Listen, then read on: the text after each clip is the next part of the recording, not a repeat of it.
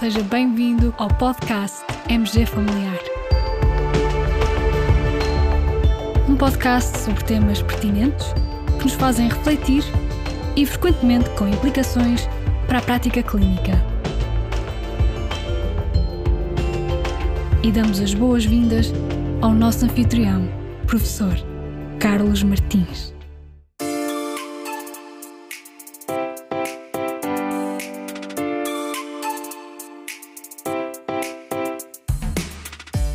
Recentemente, a United States Preventive Service Task Force disponibilizou para debate público um draft de uma recomendação em que altera a idade de início do rastreio de cancro da mama por mamografia dos 50 para os 40 anos. Anteriormente, a Task Force considerava o rastreio em mulheres entre 40 e 50 anos como uma escolha pessoal. A este respeito, foi esta semana publicado um artigo de opinião no New England Journal of Medicine com o título As novas recomendações de mamografia da United States Preventive Service Task Force Uma visão divergente. Os autores são nomes conceituados do Dartmouth Institute e também da Cochrane. E no fundo, os autores manifestam a sua perplexidade e levantam algumas questões muito pertinentes. Uma dessas questões que eles colocam é a seguinte: haverá evidência científica nova de que a mortalidade por cancro da mama está a aumentar? E a resposta é simples: é não, não existe. Pelo contrário, tem-se verificado uma diminuição constante na mortalidade por cancro da mama, o que no fundo até pode ser considerado um grande sucesso da medicina moderna, da medicina contemporânea. Por exemplo, nos Estados Unidos, a redução tem sido pronunciada e até ainda mais pronunciada entre as mulheres com menos de 50 anos de idade, cuja mortalidade por cancro da mama foi reduzida para metade nos últimos 30 anos. Padrões semelhantes são observados noutros países, incluindo aqueles onde o rastreio de mulheres na faixa dos 40 anos é muito raro, como por exemplo a Dinamarca e o Reino Unido e aqueles onde o rastreio é raro em todas as faixas etárias, como por exemplo na Suíça. Ora, estes dados sugerem que o declínio na mortalidade resulta principalmente devido ao facto de dispormos melhores ferramentas terapêuticas. As boas notícias vêm do lado do tratamento e não do lado do rastreio. Outra questão pertinente que os autores levantam Existe evidência científica nova de que o benefício da mamografia de rastreio esteja a aumentar? E a resposta volta a ser negativa. Desde a recomendação anterior da United States Preventive Service Task Force, não foram apresentados resultados de novos ensaios clínicos randomizados que tenham avaliado a mamografia no rastreio das mulheres na faixa dos 40 anos. Existem os mesmos oito ensaios clínicos randomizados para esse grupo etário que não revelaram um efeito significativo, incluindo o ensaio mais recente, o ensaio UK-AIDS. Em vez de novos dados de ensaios clínicos, a nova recomendação da Task Force é baseada em modelos estatísticos que estimam o que poderia acontecer se a idade de início fosse reduzida.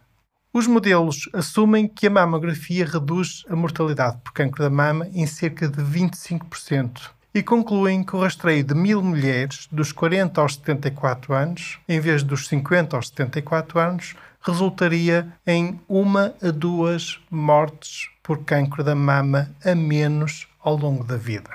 A crescente dependência da United States Preventive Service Task Force de modelos estatísticos complexos é problemática. Os efeitos estimados podem ser extremamente sensíveis às suposições e aos dados que são introduzidos nesses modelos. Os autores deste artigo dão até um exemplo de como as conclusões de modelos estatísticos podem ser erradas, referindo um estudo de modelagem estatística conduzido antes do estudo Women's Health Initiative, que projetou que quase todas as mulheres pós-menopáusicas teriam a sua esperança de vida aumentada pela terapêutica hormonal de substituição. No caso da presente recomendação da Task Force para o rastreio de cancro da mama, segundo estes autores, é particularmente problemático que o modelo tenha assumido nas suas projeções uma redução de 25% no risco relativo de morte por cancro da mama com o rastreio. Isto porque esta redução é francamente superior àquela que é observada na meta-análise dos oito ensaios clínicos randomizados, em que se verifica apenas uma redução de 16%. E se nessa meta-análise tivermos em consideração apenas os três ensaios clínicos com baixo risco de viés, então essa redução de risco relativo de morte por cancro da mama é ainda menor, passa para 13%. Outra questão que os autores deste artigo de opinião levantam, então, será que o balanço entre benefícios e danos suporta este novo imperativo de saúde pública que será o de iniciar este rastreio aos 40 anos de idade? As reduções do risco relativo podem ser enganosas, pois não contêm informações sobre o risco absoluto, que já é baixo e tem vindo a diminuir ao longo dos últimos anos para este grupo etário, conforme já aqui focamos. Para esclarecer os potenciais efeitos desta nova recomendação em termos absolutos, os autores apresentam uma tabela muito interessante que resume os benefícios e danos partilho alguns dados dessa tabela.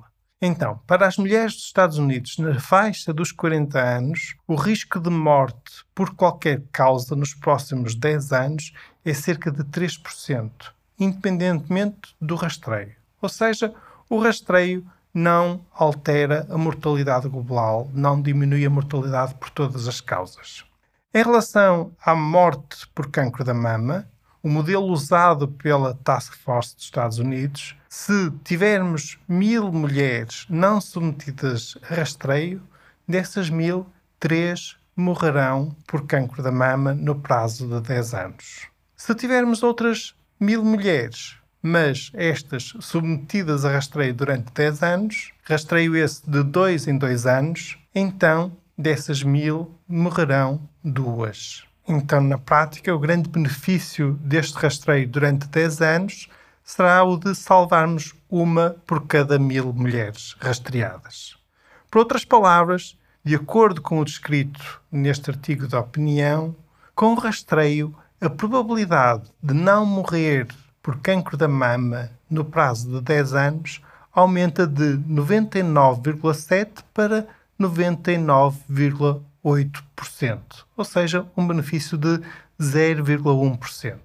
Ora, este benefício é efetivamente pequeno, é de uma dimensão muito reduzida, especialmente à luz dos potenciais danos. O dano mais comum é a obtenção de um resultado falso positivo. O modelo da Task Force dos Estados Unidos estima que 350 mulheres por cada mil rastreadas, dos 40 aos 49 anos de idade, terão pelo menos um resultado falso positivo durante esse período de 10 anos de rastreio bienal, rastreio mamografia de 2 em 2 anos.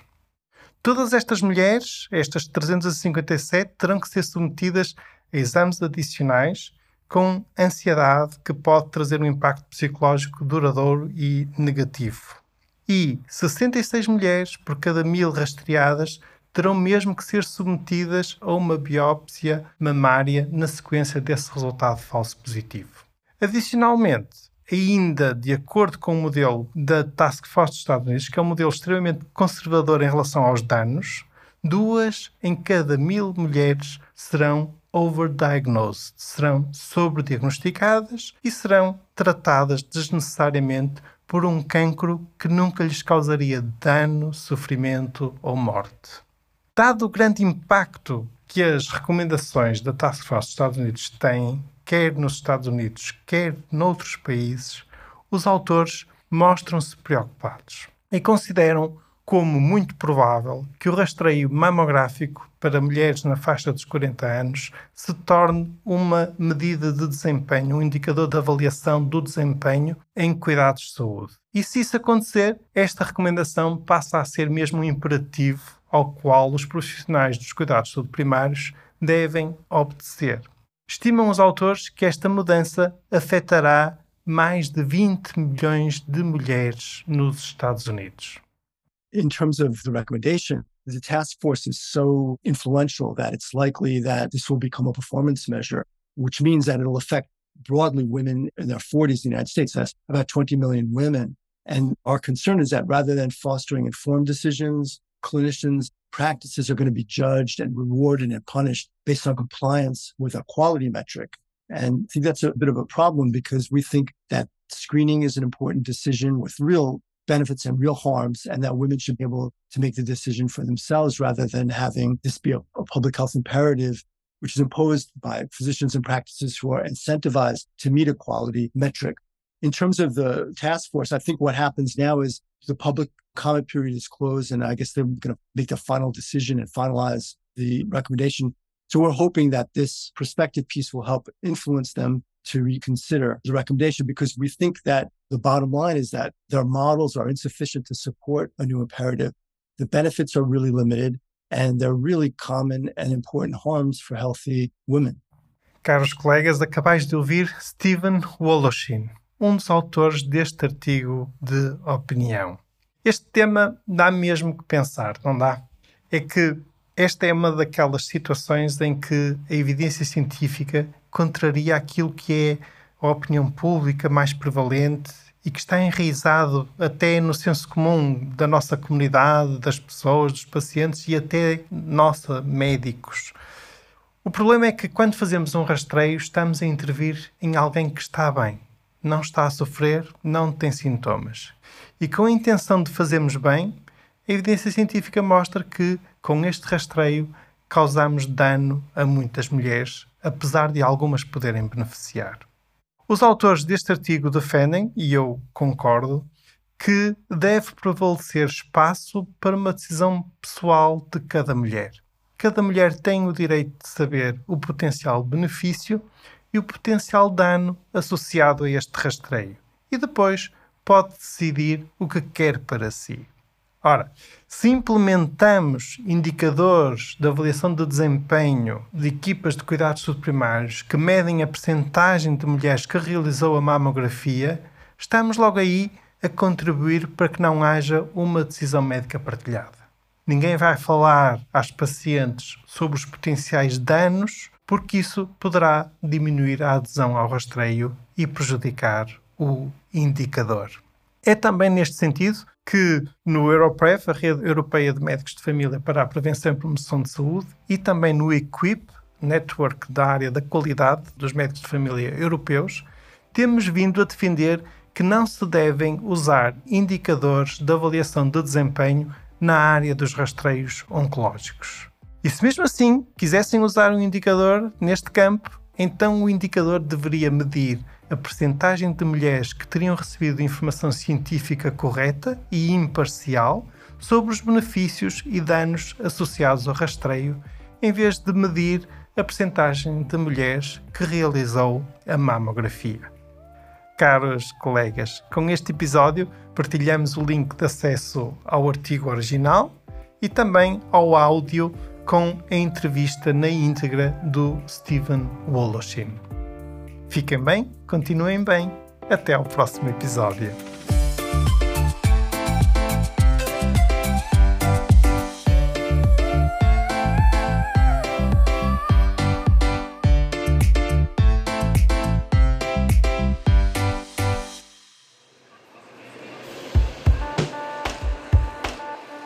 E terminamos assim esta edição do podcast MG Familiar.